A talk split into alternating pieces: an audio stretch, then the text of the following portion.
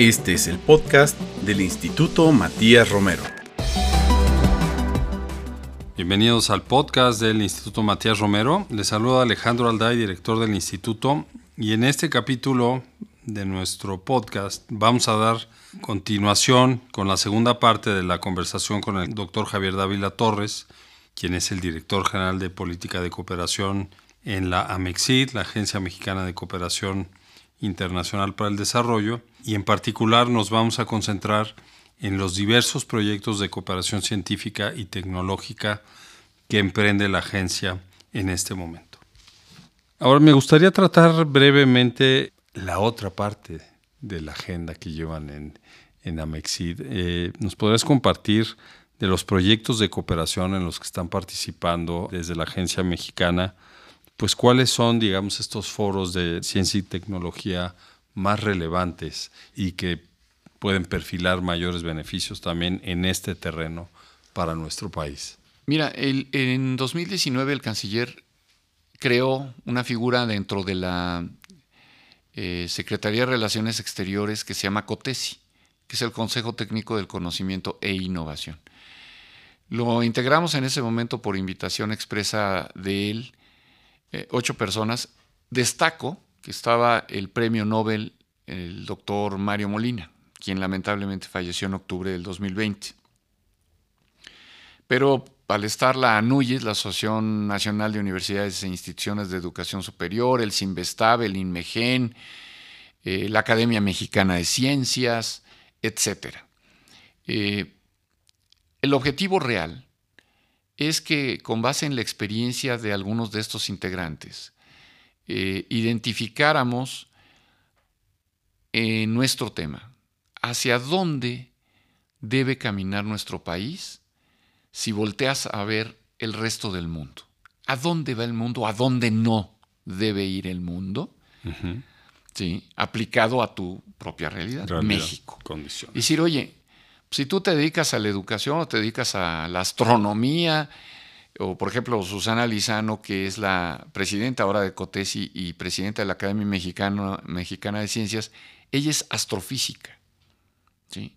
Entonces de pronto nos comentó de un megatelescopio en el norte del país y un proyecto espectacular, etcétera, etcétera. Y dices, oye, pues esto no lo habíamos pensado. No, pues claro que no lo vas a pensar porque no es tu área de, expertise, como llaman los gringos, ¿no? Es, realmente eh, que cada uno de nosotros, con la gente que conocemos que está dedicado al ámbito eh, académico, al ámbito de la ciencia, etcétera, eh, eh, compartamos ideas, propuestas, y cuando hay algunos otros, diría yo, asesores, consultores, etcétera, traerlos y tener a través de la movilidad e intercambio de experiencias con profesores el que determinemos la ruta a seguir. Y esto se contagie positivamente a que se pueda convertir en política pública. Entonces, si nosotros seguimos ayudando eh, a través del COTESI, pues aparecieron algunos ejemplos muy relevantes. Eh, por ejemplo, la relación con el CERN, este el acelerador, acelerador de, Ginebra.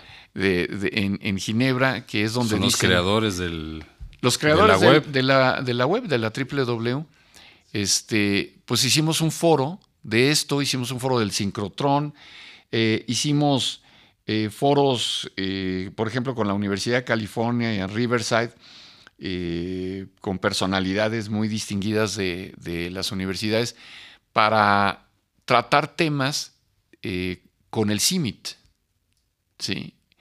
Porque no es nada más estar hablando de salud y de, y de cosas de las estrellas y los astros, no, sino meternos en los temas con el CIMIT de alimentación, del sector agroindustrial, por supuesto de movilidad. Eh, se han tenido eh, reuniones temáticas con científicos y con funcionarios, pero también con empresarios. Entonces, de ahí los proyectos se trata de buscar fondos con los cuales identificamos quiénes pueden aportar esos fondos. Hay fondos con la Unión Europea, hay fondos con, con Chile, hay fondos con Uruguay, hay fondos con este, eh, de, eh, por la relación de cooperación bilateral o triangular, que con base en la normatividad que se tiene y la priorización de cada país o de, de cada proyecto, eh, podemos llegar a una conclusión de cómo fondear, valiendo la redundancia, eh, los proyectos con un plazo razonablemente rápido, si se permite, y podemos recurrir inclusive a países que pareciera que no son tan afines en cuanto al desarrollo de estos proyectos, como ha sido con la GIZ en Alemania, con el BMC, el, banco eh, alemán, y un sinnúmero eh, de, instituciones que fortalecen y arropan los proyectos que se han detonado aquí. Muchos, inclusive, con aplicación, ahorita eh, platicábamos en la oficina de otro eh, de los proyectos con la AECID de, España, con aplicación en población indígena en Chiapas. Por ejemplo, traducir a sus, a sus lenguas el marco legal y normativo, es decir, las leyes que existen, ¿sí? pero en su lenguaje, en sus lenguas, ¿sí? que es inclusión, que es no desconocer realidades específicas o locales o regionales, y para ello se buscó un fondo compartido con la Agencia de Cooperación Española. Y ahorita se tiene que renovar y etcétera, etcétera. Entonces, es una gran diversidad de proyectos y pues con la reestructura que ha tenido Amexid, pues muchos proyectos, incluso becas o intercambios, se hacen mirando hacia el exterior y en reciprocidad es como darte la vuelta en U, es cómo se aplican en México. Y esto es muy importante también eh, eh, enunciarlo, porque lo que se está pretendiendo hacer desde ya hace muchos, muchos meses es tener una suficiente evaluación de los proyectos para que no se queden como un esfuerzo nada más al aire, sino que realmente logren aterrizarse. ¿no? En esto también, dentro de Amexid, pues se encuentran los dos programas estrella de Sembrando Vidas y, eh, eh, Jóvenes Construyendo el Futuro, que además ya ha tenido un monitoreo de evaluación muy, muy preciso con resultados tangibles a corto plazo. Pero bueno, en fin, son muchísimos los proyectos, muchísimas las tareas y ahora lo que se pretende es consolidarlo porque pues vamos como en este programa contrarreloj. Así es, yo no quisiera eh, terminar el capítulo sin preguntar sobre eh, la relación con la India, porque ha habido varios viajes de ustedes, del equipo eh, de tu oficina, del propio canciller, ¿Cómo se encuentra la cooperación en estas materias de las que estamos hablando con la India? Porque pues vemos comunicados de transferencia de tecnología, de cuestiones médicas, farmacéuticas. Así es. ¿Cuál es el estado de esta vertiente de la relación con la India, doctor? Esto yo debo reconocer eh, que cuando uno piensa eh, en la India, te viene a la memoria el Taj Mahal, y, dices, no, pues sí, algún día voy a ir a visitarlo, ¿no? Es así como tu, tu ideal cuando piensas en la India. Bien a bien, no conocemos muchos aspectos de países como la India. Estando en la India en el primer viaje que hicimos, eh, yo he ido tres veces, eh, pero hemos ido dos veces con el canciller. Y debo decir que con una delegación bastante nutrida, pero no de funcionarios, sino de un grupo multidisciplinario y más bien con empresarios. Y los empresarios no estos empresariototes eh, consagrados que son tan famosos, con emprendedores jóvenes que son asombrosos y con un, un hambre de crecer que el canciller los ha puesto en espejo pues con la Cámara de Comercio y con los emprendedores de allá, ¿sí? que luego se convierten en, como se denomina en el argot, unicornios, cuando ya son mucho más grandotes. Adolfo Babatz de Clip estuvo aquí con nosotros, nos compartió Bueno, lo, pues- lo asombroso que fue viajar Bueno, ahí tienes con la un, Cancillería. un gran ejemplo. El canciller nos dijo allá, miren, la India en 2030 va a estar en los tres primeros lugares del PIB mundial. Ya va que vuela. Bueno, ya sabemos que ya tiene más habitantes que China, ¿no? Lo cual, sí, si llegas y sí, y sí lo crees. Está, pero a todo lo que da. País de grandes contrastes, dicho sea paso. ¿sí? Pero el canciller puso el ojo ahí en un momento en el que teníamos, por la dinámica post-COVID, ojo, que no es un tema menor, a la gente como que se le olvida con mucha rapidez lo que pasó. Y pues yo creo que eso más vale que no se nos olvide porque no vaya a ser que nos llevemos un susto de repente. Y las secuelas No, médicas, no, bueno. sociales, económicas. Sí, O sea, sí. no terminamos de recuperarnos. Y, y quien diga lo contrario no es verdad. Así de simple. Entonces, digo, no se recuperan más rápido que otros, pero es como si te da gripa y tu organismo resiste más que el mío, pues tú al día siguiente te vas a jugar fútbol y a lo mejor yo todavía tengo el termómetro en la boca y estoy con una bolsa aquí en la frente este, bajándome la temperatura. Así son los países. Unos se recuperan primero y otros después. La India nos generó un sinnúmero de experiencias. Te, eh, te doy un ejemplo. Tres empresas de la India fabrican el 60% de las vacunas a nivel mundial. Bueno, no te puedo decir ni los ceros que tiene. 0,00000 de la cantidad de vacunas que se producen en el mundo, 60% son de los eh, de la India, de las empresas indias. Estuvimos eh, con Cofepris, con Birmex, con empresarios, juntos, hablando con estos eh, productores de vacunas, pero con productores de medicamentos, del grupo Pharma, que son muy poderosos, porque tienen una producción mundial. Muchos de ellos ya están certificados y avalados por las agencias de regulatorias, como la COFEPRIS aquí, en, en Asia y en Europa.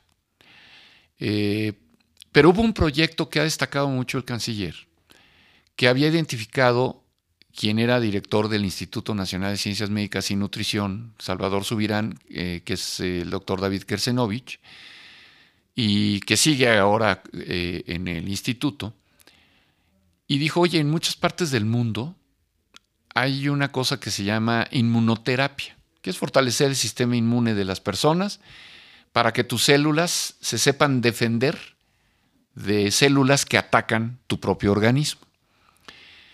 Puesto en términos muy coloquiales, esto se ha aplicado en diversas partes del mundo. Ya las hemos visitado, no solo en la India.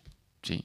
Quien te habla, quien les habla, estuve en, en, en España viendo también esto, pero algunos científicos nuestros del Instituto Nacional de Nutrición y del Politécnico han estado ya en congresos internacionales y visitando en Londres, en Boston, etc. ¿Qué es lo que hacen? Le sacan las células, le sacan sangre a un paciente que tenga cáncer de sangre, ¿sí? o un cáncer eh, denominado leucemia, le sacan las células cancerosas, ¿sí? analizan las células sanas, ¿sí? por decirlo de alguna manera, entendamos que lo estoy haciendo de forma muy coloquial, las ponen a pelear. Es decir, le enseñas, entrenas a tus células A sanas combatir el- a combatir a las malas. Y entonces se, lo- se las vuelves a poner al mismo paciente y lo inverosímil es que ya está probado en pacientes en muchas partes del mundo y, y han mejorado, se han venido curando de una leucemia que mata gente. La biotecnología es una cosa increíble, que, es, eh, si me permites la expresión, espeluznante para bien. Bueno, esto se llama carticel. Sacas las células, metes una cajita, las entrenas, las regresas al paciente y ya se defienden de las malas. ¿Cuál es el valor agregado independientemente de todo? que los pacientes con cáncer, afortunadamente también, pueden recibir eh, quimioterapia o radioterapia. Ojo, eso ha salvado un montón de vidas gracias al supremo este, que todos se encomiendan cuando una persona tiene cáncer, pues lo primero llegar a tiempo, ¿no? De, de preferencia, pues salvarle la vida. Pero porque la biotecnología ha avanzado tanto que te permite ya utilizar herramientas para salvar una vida. Bueno, nada más que la quimioterapia o la radioterapia te afecta incluso a las células sanas, no solo a las cancerosas. Incluso la radioterapia que le pones así el cuadrito hasta dónde tienes que meter el rayo para quemar, sí, pero también te, puede lastimar las estructuras adyacentes que se necrosan por falta de vascularidad, qué sé yo. Entonces, el carticel es muy diferente, porque ese sí, solo con las células sanas entrenadas, karatecas, atacan a, atacan las, a las malas. Así puesto de, forma muy este, novelesca. Bueno, esto se ha tenido con las visitas, incluso el canciller acaba de estar hace tres meses en el laboratorio donde se hace esto, con escafandra y cubrebocas y demás. Le enseñaron todo el proceso y ahorita hemos estado en distintos estadios eh, jurídicos administrativos para ya terminar todo el proceso. Eh, se buscó fondos por parte del canciller para que tengamos un soporte económico para mandar los primeros pacientes. Tenemos eh, razonablemente calculado que podría para 2024 ya haberse atendido pacientes eh, mexicanos, poquitos, porque todavía están las fases de prueba y tal, para que posteriormente, mediante el enfoque de transferencia tecnológica, lo puedas hacer ya en México sin tener que mandar las muestras de sangre a la India. Bueno, nos entrevistamos con el ministro de Salud, con el titular de la eh, Comisión Reguladora de la India, ¿sí? como la COFEPRIS de aquí con el ministro de Ciencia y Tecnología, con el que firmamos también un, memorándum de entendimiento. Y en esta semana ya tuvimos tres talleres con una eh, entidad que se llama CSIR, que es como un CONACIT grandotote, en el cual se están tratando temas igualitos que los que acabo de mencionar del STS. Pero la tecnología, el nivel académico y algo asombroso, la disposición de los académicos, investigadores, empresarios, ¿sí? que tienen su visión puesta en Latinoamérica y el Caribe, y pues les vino muy bien que México llegara a plantearles cómo podemos hacer cooperación bilateral, hacer transferencia de tecnología en temas específicos y que la vía de entrada para estos países por llamarlo de la CELAC, pues es México. El canciller subió en Instagram, eh, en plena gira que estábamos allá, cómo sacas una batería de litio chiquitita que cabe en una moto. Llegas a la gasolinera, porque ya se te está acabando la, la, electrolinera. La, electrolinera y lo mete en una cajita, ¿sí? Para que ahí se quede tu batería que se va a recargar.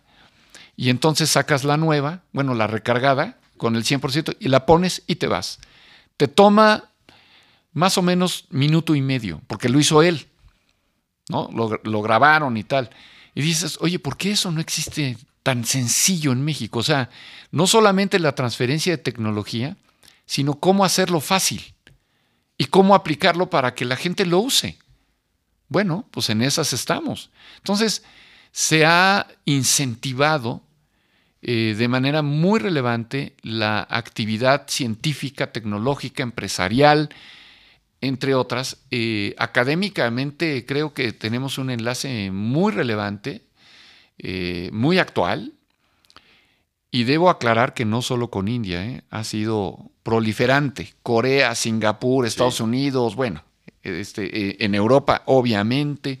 Entonces, sí hemos, eh, considero que avanzado muchísimo en la ponderación de, como lo ha mencionado el canciller, eh, fortalecer la diplomacia científica. Hay diplomacia cultural, hay diplomacia deportiva, etc. Pero en este caso, no es que estemos procurando descubrir el agua tibia, simple y llanamente las cosas se están haciendo eh, de forma vanguardista, cohesionada, buscando la participación multidisciplinaria de todos los actores que puedan fortalecer un programa, un proyecto y una actividad y sin perder de vista, como lo iniciamos mencionando tú y yo con el STS, con aplicación inmediata en favor de la sociedad. Lo demás, pues puede ser muy importante, pero a veces se convierte un poco en demagogia, o si no le buscas recursos, lo que ha hecho con la Agencia Aeroespacial es asombroso. Es un acuerdo de la CELAC impulsado por el canciller Ebrard. Crear la Agencia Latinoamericana del Caribe Aeroespacial y que ahorita ya tenemos relación, ya se hicieron talleres con la Agencia Aeroespacial Coreana, ya se tienen relación con, la eh, de la Unión Europea, con la norteamericana, se fortaleció el proyecto Colmena que está por subir cinco robots a la Luna como proyecto prioritario de la UNAM, pero también con apoyo de la Cancillería, incluso financieramente hablando. O sea, se ha buscado en todo momento el coadyuvar, el cómo sumar para fortalecer estas acciones y pues yo considero que ya en, muy, muy corto plazo se podrán ir viendo los resultados de algunos de estos proyectos que se iniciaron prácticamente en 2019.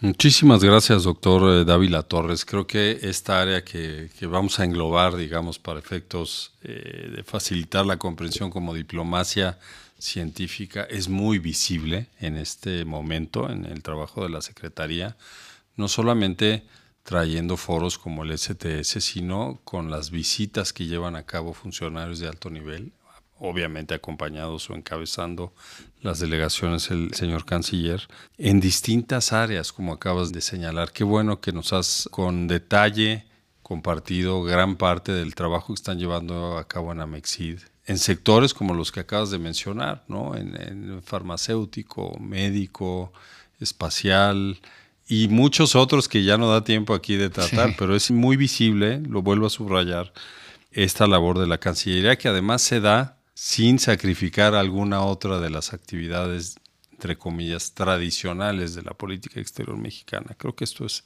esto es muy importante. Y si me permites, muy, muy brevemente, por favor, eh, nada más agregaría la interacción que hemos tenido con todas las subsecretarías, las tres subsecretarías y la jefatura para América del Norte y con ustedes en el Matías Romero, eh, realmente ha habido una cohesión y un apoyo eh, indiscriminado. O sea, todo mundo ha eh, jalado parejo con las iniciativas multidisciplinarias de, de la MEXID y verdaderamente creo que en el caso, sobre el particular de lo que hemos hablado aquí, eh, yo estoy sorprendido favorablemente porque cuando no estaba yo en la Cancillería y pertenecía yo del otro lado del mostrador al área académica, como cirujano, etcétera, este, el gran desconocimiento que tiene la opinión pública o la, sociedad civil en, su conjunto de los muchos proyectos que se están haciendo aquí, pues tú piensas en, en la Cancillería, pues en ir a sacar tu pasaporte, ¿no? Digo que está bien que lo hagan y además ahora se hace más fácil con las, la tecnología. La tecnología y las que ha estado inaugurando el canciller, pero eh, la Cancillería es muchísimo más que eso.